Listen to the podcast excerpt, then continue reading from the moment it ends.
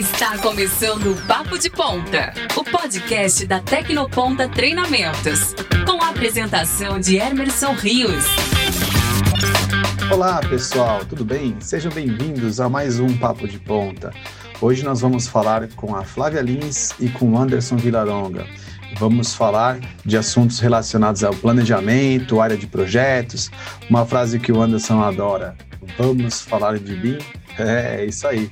Pessoal, hoje o assunto está bem técnico, o assunto é, comporta metodologias bem importantes para que a gente possa seguir na vida aí do empreendedorismo e que a gente possa fazer um trabalho profissional de qualidade. Vamos ao nosso bate-papo? Papo de Ponta. Aqui, conhecimento é o que conta.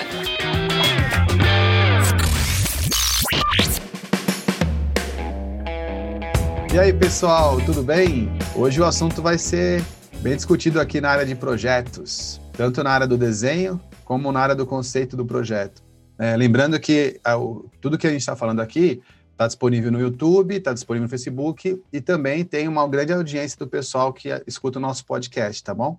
Como sempre, né? Eu vou pedir para se apresentar, vou falar com a Flávia Lins agora e depois eu falo para o Anderson se apresentar. Flávia, conta a sua história, como é que você chegou aqui na Tecnoponta, é, como é que foi a tua história? Como você chegou e o que você ensina para a gente aqui? Oi, pessoal. Meu nome é Flávia, novamente. Eu atuo como especialista em projetos, gestão e agilidade. Tenho aí mais de 20 anos nesta, neste segmento, tá? Tive a oportunidade de percorrer aí grandes instituições financeiras, educacionais e trazer essa bagagem para cá, para a Tecnoponta. Como eu cheguei até aqui? Talvez ali em 2010, eu sou um pouquinho ruim em anos, tá bom? Mas é, na época eu estava buscando ali, tinha buscado uma certificação PMP e era um, um tabu. Então as pessoas, é, a concorrência, né, trazia que era complicado, difícil, caro, moroso. E quando for fazer a prova, não que não tenha suas dificuldades, tem porque você tem que saber o conteúdo, o conceito, você tem que ser realmente um especialista para passar na, na, na, aprovação. Mas eu entendi que tinha uma necessidade de levar informação. E foi quando eu cheguei à Tecnoponta, que aí eu me ofereci essa, essa informação que eu tinha adquirido para disponibilizar para outras pessoas que tivessem o mesmo interesse. E aí foi quando a nossa parceria começou e entrei aqui nos treinamentos de conceitos de gestão de projetos conforme práticas PMBOK. É, anos depois, já com aquecimento da agilidade, então a gente tem ali um leque um pouco maior de práticas, que aí já entram agilidades, Scrum, Kanban, é, design de produtos, que hoje a gente utiliza muito, dia, no, muito no dia a dia para ganhar flexibilidade, adaptação e responder às mudanças. Muito bom. Eu me lembro quando eu é, estava saindo da na primeira passagem minha aqui na Tecnoponta, né? 2000 e, ver, 2008. Eu me lembro que estava começando essa área de gestão de projetos na Tecnoponta. E depois eu fui estudar administração tal, e eu sou apaixonado por essa área, né? Hoje a gente vai bater bastante papo sobre esse, sobre a evolução disso, como aplicar isso. Eu vou fazer umas provocações para vocês. O Anderson já vai na linha do projeto mais é, do rabisco também, né, Anderson? Me fala mais sobre, sobre você aí novamente. Exatamente. É, eu cheguei na Tecnoponta e eu estava, você falou do rabisco, né? Eu estava fazendo justamente a.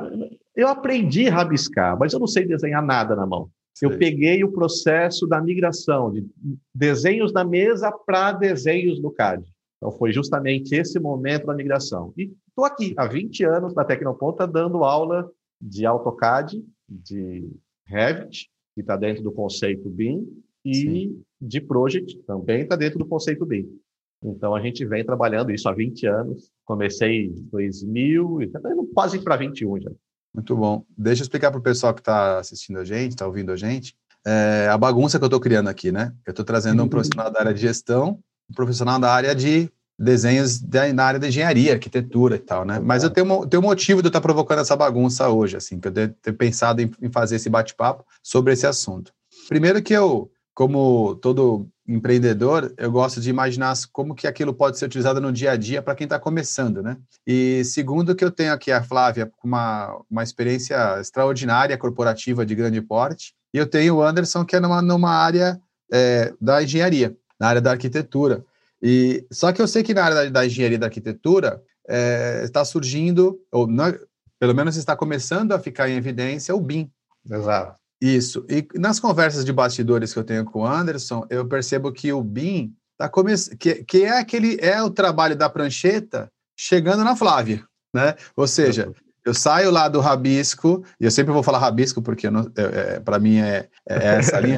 saio do desenho, né, arquitetônico, vamos tentar consertar, mas eu saio lá do, do desenho da prancheta e primeiro eu vou para um desenho de CAD, que aí é um desenho assistido por computador, tal, que é, que é a parte mais voltada para é, transformar aquilo numa imagem para poder fazer os projetos. E agora eu sei que quando a gente sai do desenho é, do CAD, que é o desenho feito pelo computador, e vai para o universo do BIM, é porque eu começo a misturar o assunto da gestão.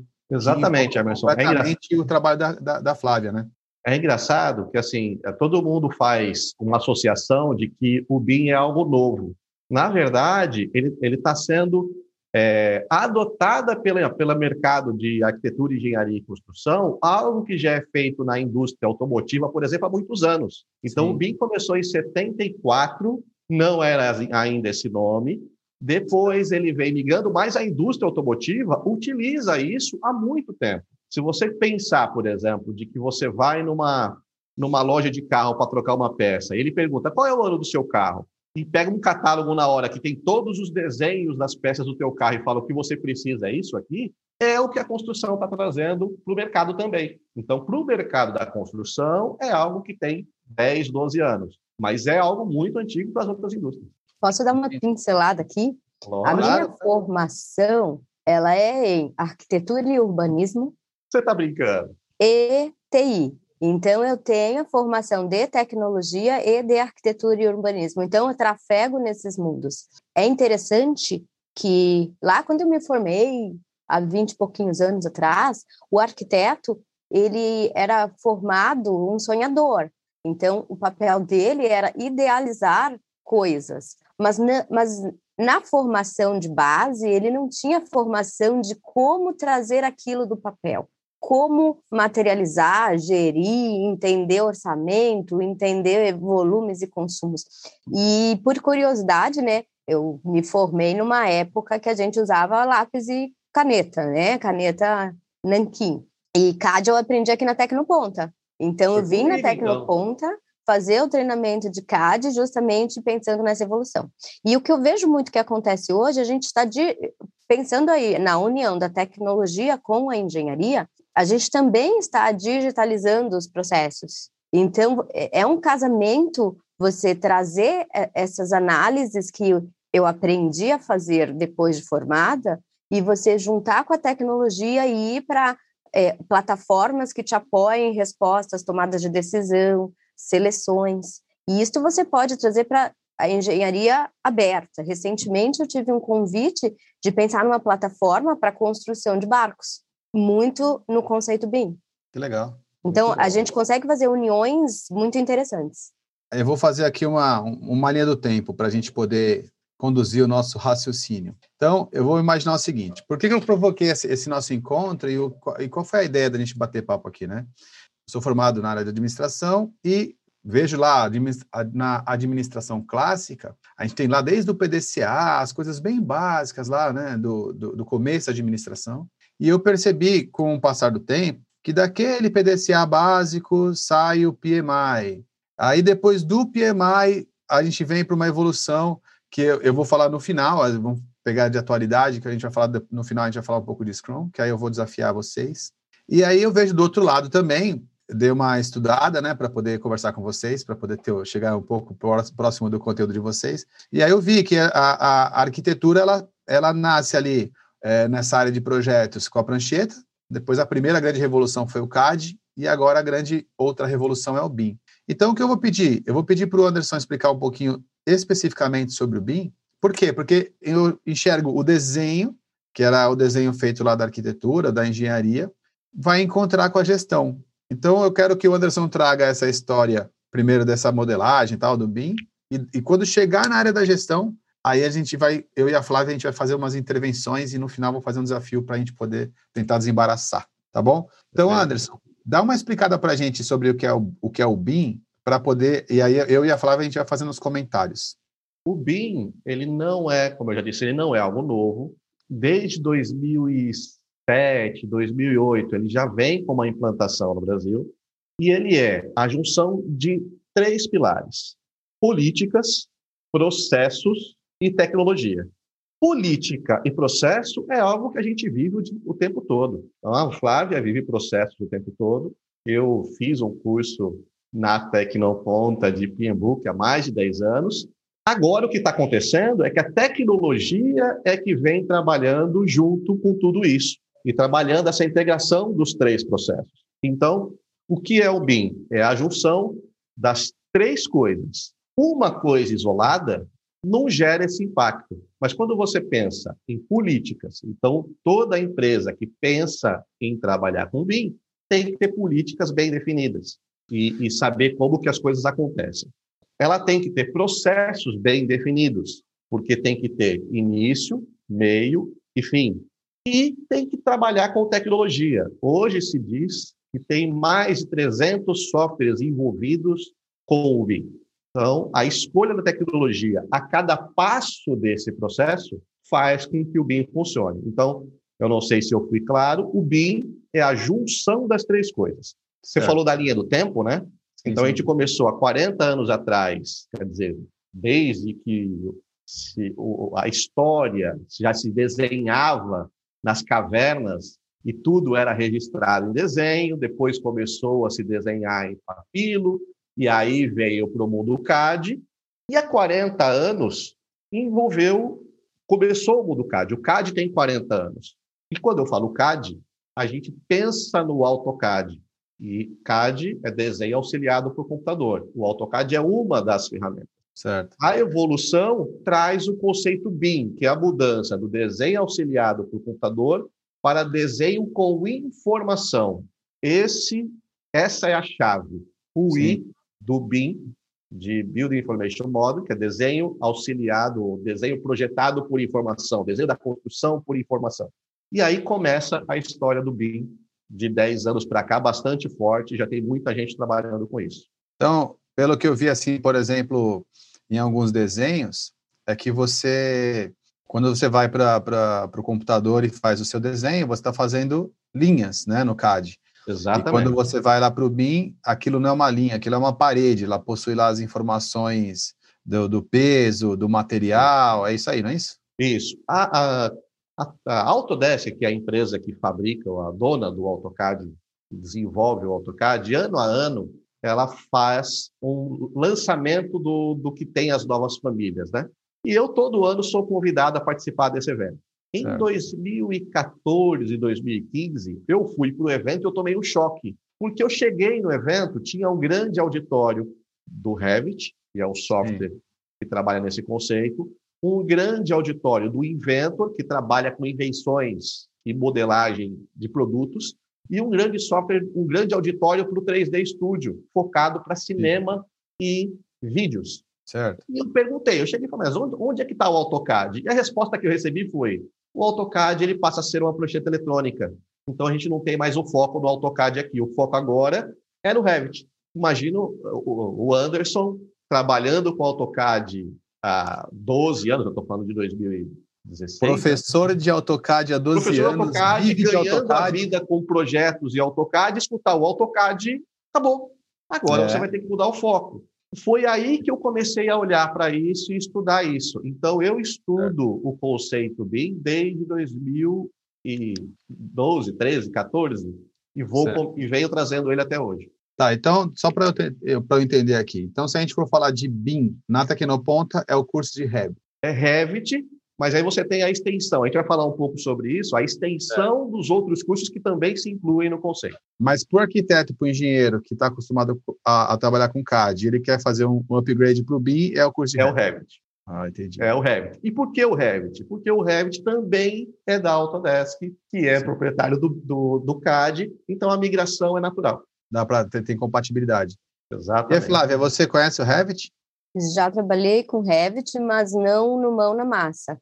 Então, no conceito da gestora do projeto, as equipes trabalhavam com Revit, o mão na massa no Revit, mas eu orientava todo o uso. Então, eu vejo aqui uma transição bem importante, porque antes do Revit, é, eu vejo que a gente trabalhava com CAD fortemente, então, depois que saímos do papel, né, daquela postura, eu diria até romântica, aonde os arquitetos tinham todo um cuidado com traço, com a concepção, com aquela beleza de, de linhas, mas a gente incorpora isso, de, essa, essa concepção dentro do CAD. Quando é, chega o Revit, ele vem para tirar e resolver uma lacuna, que tinha-se os desenhos, é, plantas, e tanto de arquitetura quanto hidráulica, elétrica, estrutura no CAD, mas em paralelo haviam as planilhas em Excel. E o Excel é o nosso forte apoio também para tudo em gestão, tá bom? Se você contar Exatamente. quem é o quem é o concorrente de tudo é o Excel. Exatamente. E, e você é. tinha planilhas que apoiavam aí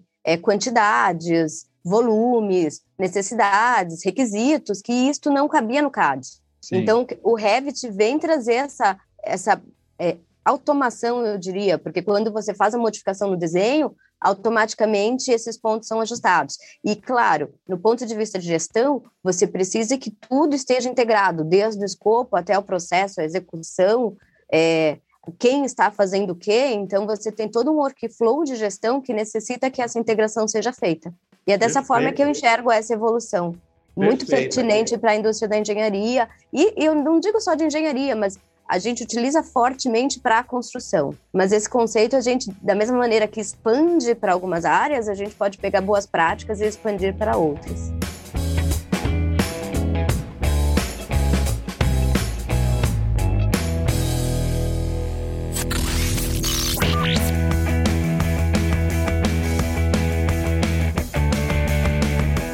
Vantagem dessa migração, Emerson, é, ah. é que o Revit ele é um software paramétrico, ou seja, no CAD você citou que eu desenhava linhas. Então, duas linhas para quem projetava era uma parede. Não necessariamente para quem lia podia aparecer uma parede. Enquanto no Revit você desenha parede, é um objeto específico que tem espessura, volume, metro quadrado, tem camadas de bloco, chapisco, argamassa, revestimento. Então, a informação implantada, ela reduz a quantidade de erros. Ah, eu tenho um case que eu gosto muito de uma escola, que chama Escola do Futuro, implantada, se eu não estou enganado, em Curitiba, que foi implantado do lado de uma creche e foram dois modelos, é por isso que eu gosto desse case. A creche foi desenvolvida, licitada e contratada em CAD, e a escola foi desenvolvida, licitada e contratada em BIM. O que aconteceu? A escola, que tinha um, um prazo de entrega para 24 meses, entregaram em 12. E eles conseguiram eliminar quase 300 erros de projeto durante o projeto. No, na creche ao lado, que foi feito em CAD, eles não conseguiram terminar no prazo. Por quê? Porque o CAD não te permite enxergar esses erros. Esses erros são enxergados na obra. E aí, cada vez que se percebe o erro na obra, tem que parar o projeto, fazer aditivo de contrato para resolver os problemas. E aí você, conhece desse, desse segmento. Cada vez que para o projeto é mais dois, três, quatro meses para resolver o problema que poderia ter sido resolvido em projeto para não ter problema algum. Planejamento é uma arte, né?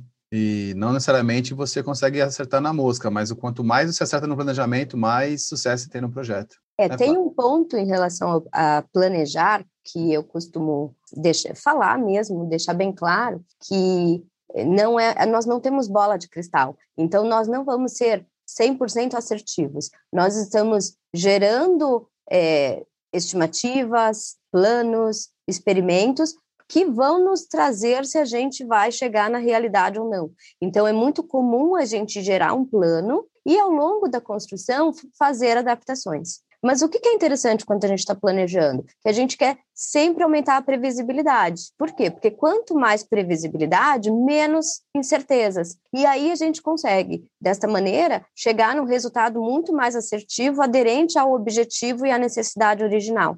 E aí chega as ferramentas, né? É, e as técnicas também, as habilidades de gestão, para a gente, junto com os, as pessoas responsáveis e os especialistas de cada segmento, alinhar tudo e ter um plano integrado, já com é, incertezas diminuídas, já com planos de mitigação, já com uma visão ali de atenção aos riscos e aos possíveis as possíveis ações que a gente leve aos, aos consertar problemas no longo do caminho. Sim. E o BIM, ele, ele se une a isto, né? Então, ele se une às boas práticas, que também não são novas. Como você disse, a gente fala aí de boas práticas de gestão desde ali do pós-guerra, onde sim, sim. a gente olha ali a necessidade forte é, de ter melhoria contínua, de ter um just in time, que isso gerou essa necessidade muito pela escassez. Foi um momento que o Japão e o mundo não tinham recursos é, sobrando. Então, você tem que tutoriar ao melhor valor com aquela quantidade de recursos finitos. Então, a partir dali, os, as práticas vão sendo aprimoradas. Então, não é um conceito novo, mas o que a gente tem é um uso que exponencialmente muda. Então, a gente tem a chegada de é, internet, big data, IoT, é, ferramentas de automação que vêm trazer formas de fazer muito mais eficientes hoje do que há 60 anos, 70 anos atrás. No último papo de ponta, nós falamos sobre IoT. Aí nós preparamos uma, uma sala de aula agora em São Paulo, na cidade de São Paulo, que é uma casa inteligente. Então, dentro dessa sala de aula tem tudo que você precisa saber para poder controlar a sua casa inteligente. E aí, nessa nesse papo de ponta do IoT, quando a gente falou sobre planejamento de uma casa inteligente, foi que eu falei, vou chamar o pessoal da área de planejamento para poder a gente conversar sobre isso. E aí convidei vocês dois, porque foi lá que a gente começou esse debate, para a gente poder falar sobre esse, esse papo de hoje. E aí você está falando sobre o, o, que nós conversamos lá. Isso é bem legal, essa relação entre as áreas, né? Ô Anderson, esse ciclo do BIM, me fala aí sobre isso. O, o BIM, ele, ele tem um ciclo que, na verdade, é um ciclo natural de uma obra que todo mundo faz, mas que às vezes não se atenta para isso. E o que acontecia é que acabavam utilizando o AutoCAD ou o segmento CAD no meio desse processo. Hoje, o BIM ele é utilizado desde a concepção do projeto. Então, quando se imagina onde vai ser instalado, como vai ser, quantos apartamentos, quantos andares, qual é o objetivo da obra, é, que tipo de obra, que tipo de acabamento. Então, todo o escopo ele já é utilizado desde esse momento, pensando que assim o BIM ele não é ferramenta, ele é um processo de trabalho. Então, não necessariamente você tem que estar trabalhando numa ferramenta específica para estar trabalhando em mim.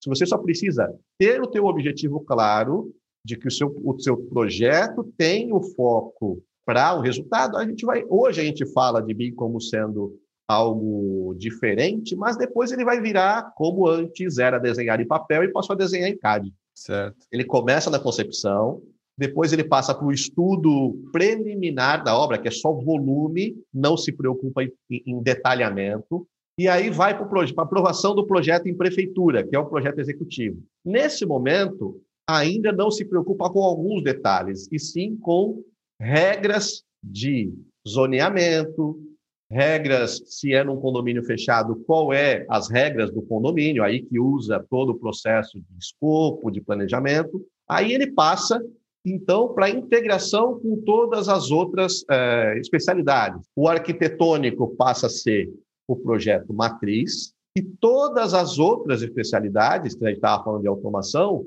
passa a se basear no arquitetônico. E qual é o ganho disso? O ganho é que se o arquiteto muda uma porta de lugar, se eu estivesse fazendo o um projeto em CAD, eu entrava em desespero, porque eu tinha que fazer novamente vistas, plantas, cortes, detalhamento. No BIM, isso é atualizado automaticamente. E todas as pessoas que estão trabalhando com o projeto, que a gente trabalha com um sistema de vínculos, ou seja, todo mundo utilizando o projeto arquitetônico como a, a, a matriz dos outros projetos, são avisados de que isso teve uma alteração. E o sistema tem condição de te dizer: olha, agora existe uma interferência que antes não existia. Você precisa resolver essa interferência. Sim. Vem aí o grande ganho em obra. e se percebia a interferência na obra. E normalmente quem resolvia o problema não era o engenheiro arquiteto, era o mestre de obra com a equipe, porque o projeto não caminhava na mesma velocidade. É interessante que hoje, no processo completo, o CAD ele começa muito forte no começo, mas ele vai até o final da obra, muito comum se entregar o projeto e a equipe de projeto continuar trabalhando para fazer o as-built, que quer dizer o quê? Como é que ficou a obra? Sim. Ah, ficou assim. Então vamos documentar. Com o BIM é o contrário. O as-built ele acontece no planejamento. A obra acontece como planejado e se ela sofre alteração, essas alterações são documentadas em tempo real. Deixa eu tentar agora fazer uma, fazer uma provocação com vocês dois, né? Porque assim, é, a gente tem a mesma situação polarizada quando a gente fala do PMI versus Project. Porque o PMI, ele é um conceito de gestão de projetos. Exato. A Flávia dá aula de PMI e ela tem todo, todo o conceito que está por ali por trás e explica esse conceito. Já o Project é uma ferramenta de gestão de projetos. Então, a pessoa pega o Project, se ela não tiver o conceito da gestão, é, ela vai chegar ali, vai sequenciar atividades, vai colocar tal, mas de repente ela não vai saber a ordem em que ela, a metodologia, a ordem em que ela tem que seguir aquele projeto. Quando a gente vai para o BIM, eu tenho a impressão que a gente também fica é, navegando esses, entre esses dois universos, entre o conceito BIM, que é aí sim a gente vai falar sobre esses, essas dimensões, né? O conceito BIM versus a ferramenta que já te atualiza tudo, que, é, que uma delas é o Revit, certo? É, ô Flávia, no, agora que a gente está aproximando né, é, esses dois assuntos, no caso, por exemplo, quando você vai estar tá dando aula de PMI, o pessoal também fala muito sobre Project, como funciona, porque nós temos esses dois treinamentos aqui, o de Project, que é um treinamento de gestão de projetos com base na ferramenta Project, e de PMI, que é a metodologia. Como você explica para o pessoal a diferença desses dois cursos ou a necessidade de um pelo outro? É, vamos entender e vai te, o que é ferramenta, ferramenta, plataforma, mão na massa e conceito. Se a gente pensar da seguinte maneira, preciso fazer uma parede.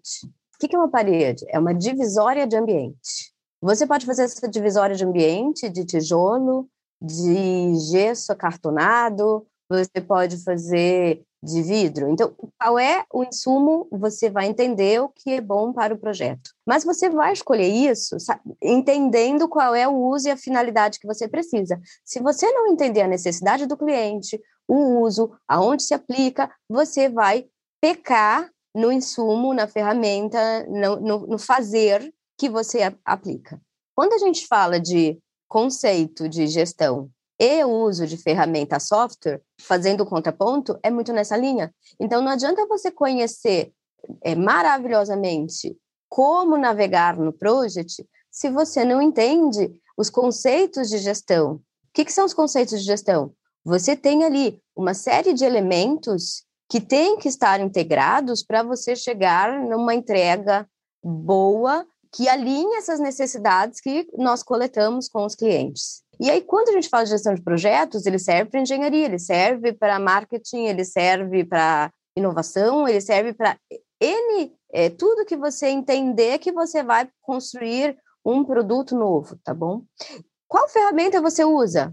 Aí você vem com a escolha. Então, o Project, ele é uma ferramenta muito boa no mercado, que ele tem algumas dimensões muito fortes, que são de tempo e de gestão de recursos, entenda-se recursos, pessoas e é, ferramental. Então, por exemplo, uma máquina, um equipamento, algo que você precisa ali compartilhar na execução. Mas quando a gente fala de workflow de projetos, a gente está entendendo desde o nascimento de um projeto, que é a iniciação, é, o entendimento em alto nível da demanda, orçamento inicial, riscos iniciais, passa por uma fase de planejamento na visão de projeto, execução, controles. O que, que são controles? É, é, realmente medir, monitorar o tempo inteiro para que a gente chegue num resultado esperado e diminua os desvios. Então, a gente quer menos desvios. Desvios de quê? De escopo, de tempo, de custo, de qualidade, porque a gente quer ser assertivo. Então, todos esses meandros, eles passam ali no momento da gestão de projeto. O Project é um elemento que apoia isso. Assim como o Revit, ele entra como uma ferramenta que apoia. Mas uma coisa que eu falo para os alunos é, não adianta a gente ter a melhor ferramenta software se a gente não sabe pôr nele. Não funciona. Sim, sim, sim. Exatamente isso. Por isso que eu, eu perguntei, porque eu vejo também, o Anderson às vezes vai explicar o BIM, fala, do, fala dos resultados do Revit, né? E aí a gente também fica nessa mesma situação, do Project versus essa situação, né? Da, da, dessa integração da tec... É que também mistura mais, né, Anderson? Porque, por exemplo, BIM é a tecnologia também. Então, você faz. O Revit faz parte do BIM e o BIM faz parte do Revit, né? É, o, o, o BIM é o conceito e a tecnologia é o Revit. Então, sim. o BIM é a união do Revit com o processo que a Flávia está falando. Sim, sim. Então, quando você pensa no processo, você tem um projeto mais organizado, sabe-se exatamente de onde está partindo e onde quer chegar, em que sim. tempo. Então, eu coloquei as dimensões do BIM aqui de propósito, porque o 3D, que é o trabalho do Revit, é a, a, a concepção do 3D do BIM. O 4D do BIM é a união do projeto 3D com o tempo que a Flávia citou. Então, nesse momento, eu faço uma integração de projeto virtual com uma obra real e que eu preciso juntar ao project e saber qual é o meu prazo, porque eu não posso nem adiantar a obra, porque eu posso complicar o recurso financeiro, e nem atrasar a obra, porque eu também posso complicar a questão financeira. E esse é o 5D do BIM. Olha só, então o 3D é o projeto modelado, o 4D é tempo e o 5D é custo. Então, o, só para poder fazer um gancho para quem está escutando a gente, quem está assistindo a gente também, a gente pode falar que o CAD trouxe a gente até o 3D. Exatamente, na verdade até o 2D. Até o 2D. Até o 2D. Então, o 2D seria o CAD, o 3D passa a ser a modelagem, embora o CAD também modelava 3D. Sim, e aí você pode me perguntar, Anderson, então o, o CAD ele não é, não faz parte do conceito BIM? Ele faz em relação ao, à documentação, porque ele já tem 40 anos no mercado e ele vai viver por mais 10, 20 anos. Sim, sim. Não vai perder. O que acontece é que no mercado hoje não se contrata mais um engenheiro arquiteto que não saiba CAD. Isso já é obrigação. Sim. Assim como antigamente se formava um engenheiro arquiteto, tinha que saber desenhar na prancheta. O CAD ele passa a não ser tão mais citado porque ele é uma obrigação profissional. Você tem que saber CAD para trabalhar nesse segmento. O BIM é a novidade.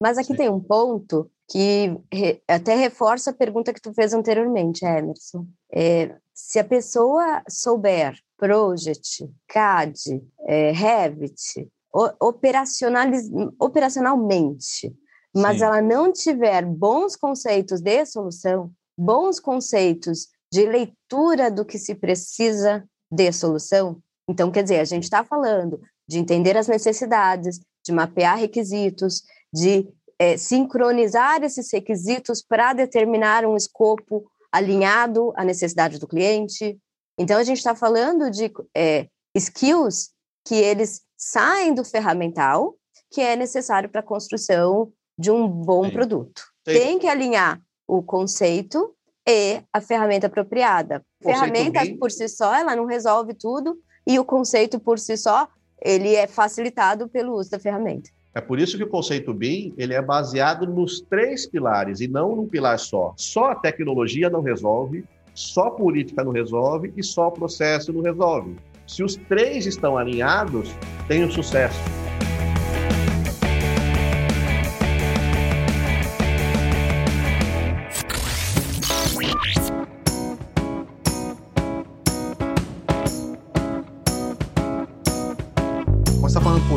Gente pode entender conceito ou metodologias, né? Então a gente fala assim, olha, nós vamos utilizar as melhores práticas na construção desse prédio. Essa é a política. Perfeito. As melhores é práticas serão essas aqui. Então, a gente Exatamente. vai usar lá o PMI, vai usar o Scrum, vamos usar qualquer. Essas são as políticas adotadas. Essas são as políticas, perfeito. Aí depois que eu adotei essas políticas, que seriam as melhores práticas, eu vou falar, bom, então eu vou startar os processos. Aí eu venho lá, de repente, passo um, passo dois, passo três, que é o PMI, um, um dos exemplos, né? Né? Que tem ali aquela, aquela sequência de passos para poder fazer bem feito. E aí, quando eu pego isso tudo e jogo dentro de software, eu completo a, com a tecnologia isso, o BIM precisa das três, dos três pilares, é isso? Exatamente isso. Porque se eu não tenho definição de processo, eu não consigo é, entender, por exemplo, vamos imaginar, eu estou fazendo o BIM, mas eu quero ter uma qualidade realista no meu projeto. O caminho é um. Eu estou fazendo o BIM porque eu quero gerar a lista de material e facilitar a questão de compras. O caminho é outro. Certo. Eles podem se encontrar em algum momento, mas definir no início qual é a política e qual é o processo faz com que o resultado seja é, obtido com facilidade. E a pior situação possível é você chegar numa parte do projeto e falar: não vou chegar nos meus resultados, não vou conseguir atingir os resultados. E por que, que eu não consigo? Porque não foram definidos no início do processo. Normalmente é o erro cometido. Fala dessas dimensões aí, desses Ds, para a gente, eu e a Flávia comentar sobre eles. Então, nós temos o 3D, que é a modelagem, o 4D, que é tempo, o 5D, que é valor, dinheiro, o 6D começa a parte de implantação efetivamente, aí vem a questão facilities, integração com, com outros segmentos. Depois começa, até aqui é o, o, o 7D que se fala, aí vem o 7D que é a operação. Depois, segurança de obra, segurança no, no, no trabalho, o e-learning, que tem a ver com as melhores práticas em tudo, e o 10D, que é a inteligência artificial implantada no processo. E é Sim. engraçado que na revolução industrial, a inteligência é a quarta. Nós estamos falando de quanto tempo da inteligência implantada? E só agora começa a se falar da inteligência na construção civil. É como se fosse. É, é também eu acho que essas dimensões, então, é muito parecido com as áreas do, do PMI também, né, Flávio? Exato. É só uma forma lúdica de falar. A gente sobre... fala de riscos, a gente fala de, do planejamento, da execução. Né? Exatamente. Né? É, deixa eu até trazer aqui uma, uma pequeno ajuste nos termos. Quando a gente fala o PMI, ele é um instituto que ele tem como finalidade prover informação, melhores práticas aos profissionais que atuam com gestão. Certo. Quando a gente fala da certificação ligada à gestão de projetos, a gente está falando de uma certificação conhecidíssima no mercado chamada PMP, que ela tem origem de um book chamado PMBOK. Mas o PMI, ele não se restringe ao PMBOK. O PMI, ele tem o interesse de prover informação de gestão de portfólio, de é, gestão, eh, aprimorar a gestão de tempo, aprimorar a gestão de riscos, é, olhar a gestão ágil, que nós estamos também falando fortemente. E aqui um dos elementos da gestão ágil que nós estamos falando é, num tempo atual, bem atual, porque a gente, por exemplo, tivemos um boom da pandemia, né, de em uma semana ter que mudar radicalmente os formatos de trabalho que fazíamos. Então, uma, a gestão ágil, ela tem aí um, um dos pilares que é o manifesto ágil. Sim. Esse manifesto ágil, ele tem alguns pontos. Um deles é, é algo funcional, e aí ele foi escrito para software, então software funcional, mais que processos e ferramentas. Não que processos e ferramentas seja desconsiderado, mas entende-se que a função pronta tem um valor de mercado, de produto, de cliente mais forte que o processo. Então, existe um e apoia o outro. E só que o que está acontecendo na atualidade? Este manifesto ágil que ele foi construído para software, nós estamos explorando ele em outros segmentos de negócio. Então, novamente, você tá, enxerga as melhores práticas invadindo indústria, invadindo construção civil, invadindo gestão de pessoas, invadindo outras áreas de uma empresa e fomentando boas práticas ligadas à centralidade do cliente, ligada à visão de efetiva de uso que precisamos. E eu acho que quando a gente liga esses conceitos todos, a gente entende muito mais a importância de ter um ferramental que nos dê essa visibilidade e que a gente é, tenha realmente o foco no resultado esperado, no uso, na necessidade, no que atende efetivamente e resolve o problema que a gente está, ou a oportunidade que a gente está trabalhando. E aí entra o PMI muito forte, é, tendo que se adaptar também, tá bom? porque ele, te, é, ele tem ciclos de aprendizado junto com os profissionais, então ele está tendo que se adaptar, está nascendo uma versão é, atual que já in, incorpora essas questões de agilidade muito mais fortemente. Eu acho que isso é um ciclo contínuo de aprendizado, não quer dizer que vai parar aqui. O BIM vai evoluir, a, a gestão vai evoluir, porque nós estamos evoluindo. Essa, você clicou em um link que era meu terceiro ponto aqui, que era justamente a, a entrada aí do Scrum, por exemplo, é, como metodologia ágil, né? O Scrum, ele vem numa... Ele, ele traz a, a, uma outra característica para a dinâmica, né? Eu, como sou desenvolvedor de software, trabalho há muito tempo com isso, tenho lá a empresa já há 20 anos, a gente já teve muitas experiências com, PM, com o PMP, vamos falar assim, né, com a gestão de projetos baseados no PMI, no Instituto, e as dificuldades de ter que de corrigir alguma coisa no meio do caminho, e principalmente porque construir software é construir um prédio em que no segundo andar o, o, o dono do prédio fala agora tem que ter piscina nesse andar. Então você acaba tendo situações que, que você não consegue prever é como se você tivesse que projetar alguma coisa com uma neblina, né? Você tem uma situação que você fala assim, eu vou, vou projetar até um ponto que eu sei que ali eu consigo chegar mais alguma coisa. E aí vem o Scrum como uma metodologia para tentar lidar com esse, com esse universo. Como tá. A, a, e, e, aí fica aquele negócio, né? Tem o time do, do, do, planejamento mais clássico, né? Baseado no PMP, e tem o time do Scrum.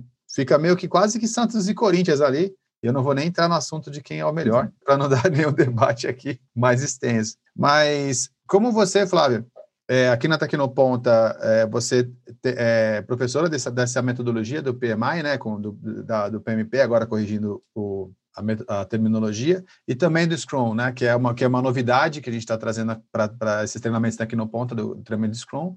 Como você começa, consegue ver onde começa um, termina o outro, e onde que você consegue falar, não, para esse negócio é melhor essa metodologia ou aquela? Você trouxe um exemplo que eu gosto muito, e eu acho que se encaixa aqui.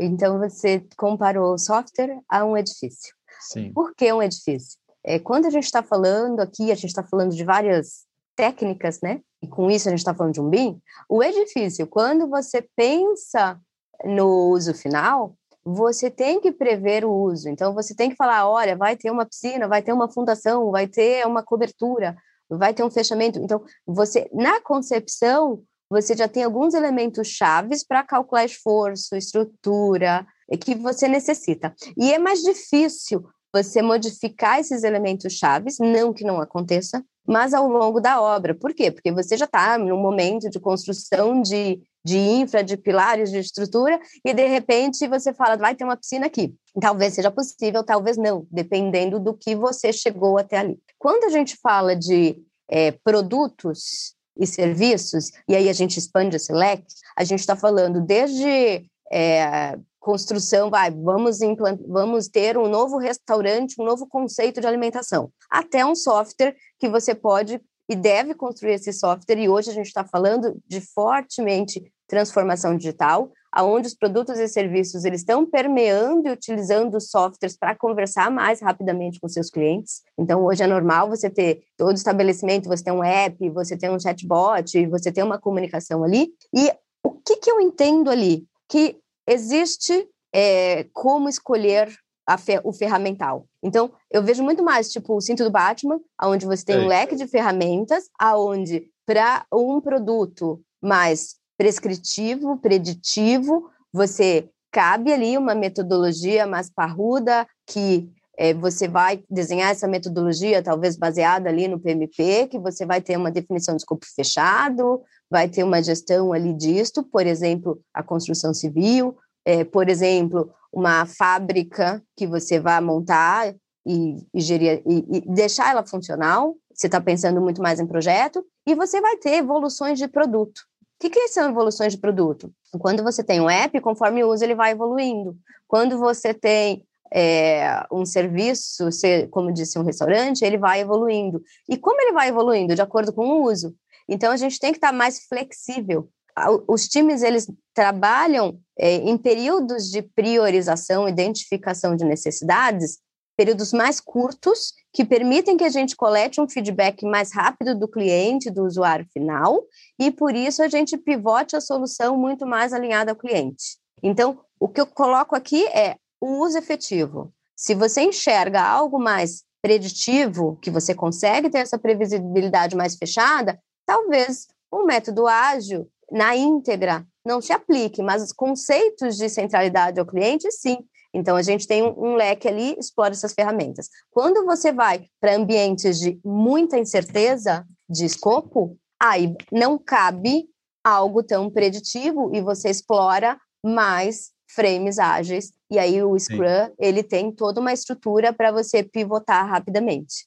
Eu vou fazer uma. Agora vou entrar nessa última etapa nossa, até por conta do nosso tempo. Eu vou fazer uma pergunta, mais como uma dica que eu quero escutar de vocês dois, uma situação que é a seguinte. Eu gosto muito do empreendedorismo, né? Do, da, daquele momento em que você percebe a pessoa sonhando com alguma coisa e tendo uma ideia e começando um negócio. Né? Então ele vai ter ali alguma coisa que é pequeno, mas que para ele é muito importante. E eu também gosto muito do capricho das coisas. Por exemplo, uma vez eu fui construir um canil na minha chácara lá, e aí eu fiz fundação como se fosse prédio, tudo pequeno, mas eu fiz a fundação, eu fiz ali o alicerce, eu, fui, eu, eu mesmo, né, no final de semana, brincando lá de, de mexer com essas coisas, fui fazendo como se fosse quase uma maquete, é a casinha do cachorro. Então, é, é o conceito de pegar as melhores práticas e trazer para algo que é pequeno, para que seja feito com capricho. Que tipo de conselho eu vou, vou já meio que liberando para vocês darem o conselho e já se despedirem do, do nosso pessoal aqui. Que tipo de conselho você dá para esse empreendedor, que é o cara que está com uma coisa pequena, por exemplo, né? Como ele poderia aplicar uh, essas técnicas para fazer algo com capricho, mas que seja uma coisa não na construção de um edifício, no caso do Anderson, e nem num projeto, de repente, de marketing de um ano, mas, de repente, como ele poderia usar essas técnicas para poder aprender e lidar no dia a dia da, do planejamento, de repente, de um casamento, de uma aniversário de 15 anos, ou da construção, de repente, de uma casa que ele, que ele vai construir para morar? Eu queria que vocês é, dessem essa dica. Como vocês poderiam é, dar dica para essas pessoas que estão começando alguma coisa ou, ou ter alguma coisa pequena para usar as melhores práticas e fazer alguma coisa, alguma coisa é, que seja útil para elas? Vamos começar pela Flávia novamente é, eu gosto de uma mentalidade. Não diria que é uma ferramenta, mas é uma mentalidade, que é do aprendizado. Então, quando a gente aplica aprendizado contínuo, quer dizer que a gente está disposto a ouvir, a ouvir quem já passou por aquele caminho, quem sabe um pouco mais, quem está disposto a dividir essa informação com a gente, e seja um aprendizado formal, com os cursos, e aqui a gente tem vários cursos, seja um aprendizado via vídeos, YouTube, eh, pesquisa, mas esteja com o ouvido aberto e promova a empatia com quem e com o objetivo que você está, para que você realmente crie um sincronismo para entender o que precisa ser feito e a partir daquele momento que você entende o que precisa ser feito com carinho, com cuidado, aí você vai pesquisar quais são as técnicas apropriadas que você precisa incorporar para chegar no carinho, no cuidado e na solução que você comentou aqui. Então, Sim. ouça, aprenda, divida, esteja aberto para entender o que você precisa fazer e para compartilhar o, depois que você aprendeu. É bom porque também é, a pessoa que tiver conhecimento do grande porte ou da utilização como a sociedade se desenvolve, né, em grandes obras, quando ela vai fazer o dela pequena, ela pelo menos ela sabe quais são os pontos de atenção, né? Ela vai conseguir falar, olha, eu não preciso planejar num um escopo de 10 anos, mas é, são de três meses, são, mas deixa eu fazer corretamente aqui, deixa eu pensar no risco, no planejamento, no, aí você vai conseguindo colocar os elementos em pequenas porções e, e, que façam com que você não esqueça de nada, né? Isso que é legal, né? E, e permite que você aprenda com quem já, é, com os erros alheios e com os acertos Sim. alheios. Então você pega as dicas de grandes empreendimentos, de, de, de, empresas que já se provaram naquele valor e traz para o seu dia a dia pequenininho. É, é, muito legal, porque a gente começa a encaixar as coisas quando traz assuntos que parecem ser extremos e, na verdade, eles estão totalmente unidos, né? Eu coloquei aqui uma informação para falar do, do, do momento em que nós estamos. Ela começou a falar de de capacitação, de entender o processo e buscar. Em todo conhecimento existe uma curva, né? Então tem uma curva que começa por baixo, tem aqui os usuários iniciais, que são aqueles que os inovadores, né, que são aqueles que saem na frente. Então o BIM ele começou fortemente em 2010 pelo Exército, por Petrobras, por grandes metrô, por grandes empresas ligadas à construção e começaram a vir para o segmento residencial e comercial. E uma coisa que aconteceu diferente do mundo CAD é que as regras já foram definidas.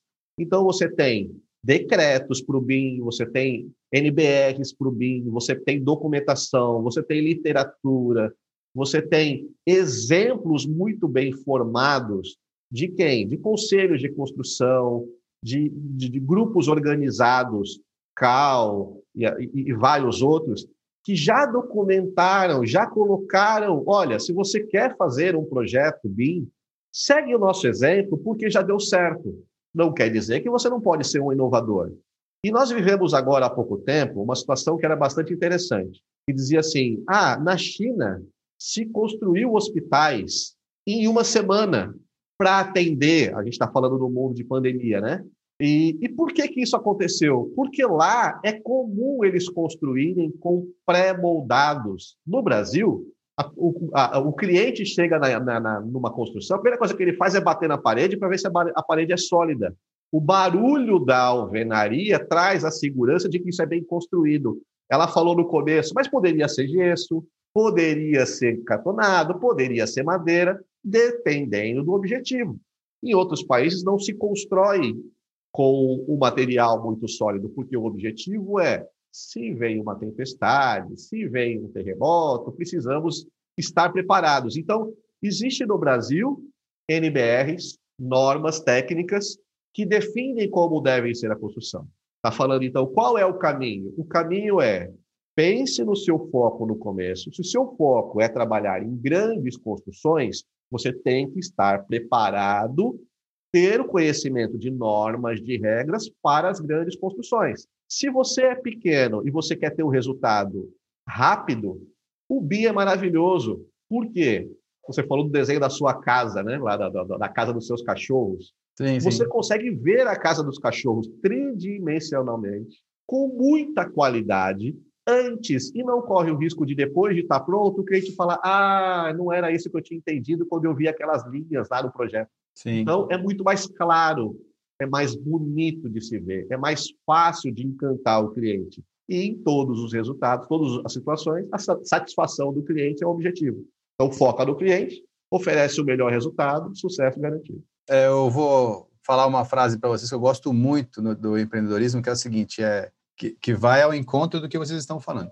É que é o seguinte: pense grande, comece pequeno e cresça rápido. Então, se você não pensar grande e não utilizar as metodologias, no caso da obra, com o BIM, ou no caso da, da, de qualquer outro tipo de negócio, com um escopo mais robusto, você não consegue chegar onde você, onde você quer, você não consegue é, se desenvolver na direção do grande. E o, e o cresça rápido, no meu, no meu caso, é o Scrum. Mas o pensar grande é, é da onde vem as metodologias que vocês trouxeram aqui para gente. Tem um ponto, um último ponto, talvez, Emerson, que eu queria citar aqui, é que se aprende, novamente, se aprende com quem sabe. Sim. Claro, a gente experimenta também, tem todo um ciclo de aprendizado individual, mas se você é, vai trabalhar numa grande obra ou numa grande corporação, você vai precisar de um engenheiro, você vai precisar de um arquiteto, você vai precisar de um conhecimento parrudo, como o Anderson disse. Se você vai trabalhar pequeno, você talvez tenha que minimizar isso. Mas a gente tem os especialistas que podem nos apoiar sim aonde precisamos chegar. Nós temos Entendi. treinamentos específicos que podem nos apoiar onde precisamos chegar. E nós não precisamos saber tudo, porque isso também eu acho que é um pênalti do empreendedorismo, achar que aquela pessoa ela tem que ser completa em todos os sentidos. E não, a gente tem que saber explorar e angariar parceiros para que a gente possa construir nosso sonho grande. Porque sim. talvez a gente não seja capaz de saber tudo vezes tudo e ser sim, sim. absoluto. Então a gente cria parcerias, cria um ecossistema que vai contribuir para que a gente chegue lá, seja pequeno, médio ou grande. Estar atento a tudo que está acontecendo no mercado e conhecer esses grandes que podem ser exemplo é a chave do grande negócio. Né?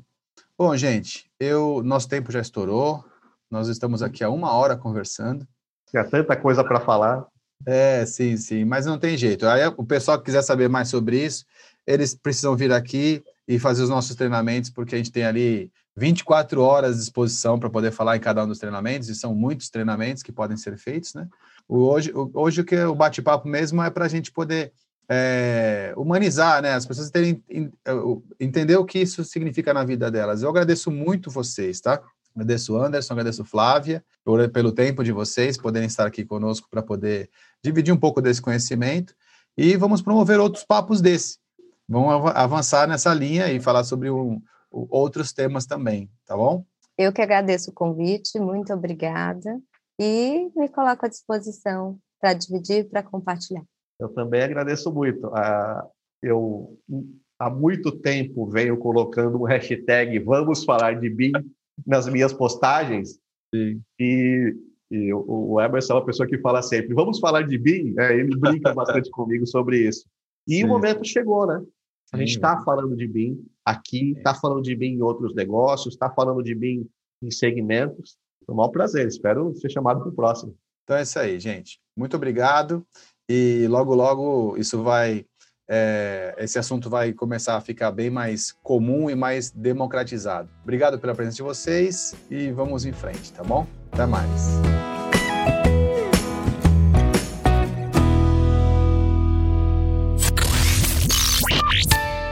Você está ouvindo Papo de Ponta. Aqui, conhecimento é o que conta. Bom, pessoal, é isso aí. Eu gostei bastante, como sempre, né? O Papo de Ponta é, é um prazer fazer esse, esse podcast. É, agradeço a presença de vocês que nos escutam através de todas as plataformas. Agradeço o pessoal que está nos assistindo no YouTube, no Facebook. Agradeço a Flávia e o Anderson pelo tempo para passar essas informações, são bem importantes para a gente. E convido vocês a seguirem sempre a gente para poder acompanhar os nossos episódios e curtir um pouco mais de outras metodologias, outras tecnologias, porque a gente sempre vai estar trazendo alguma coisa nova para vocês, tá bom? É isso aí, pessoal. Muito obrigado pela presença. Vamos em frente.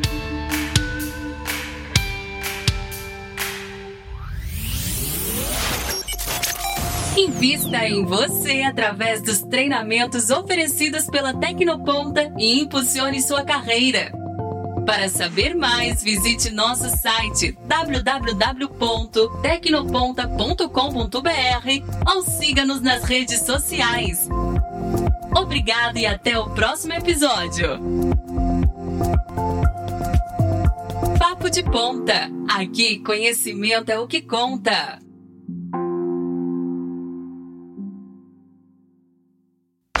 Este episódio foi editado pelo Nabecast. Saiba mais em www.nabecast.jp. Nabecast, conectando pessoas, desenvolvendo amizades, construindo parcerias e compartilhando vida através de podcasts.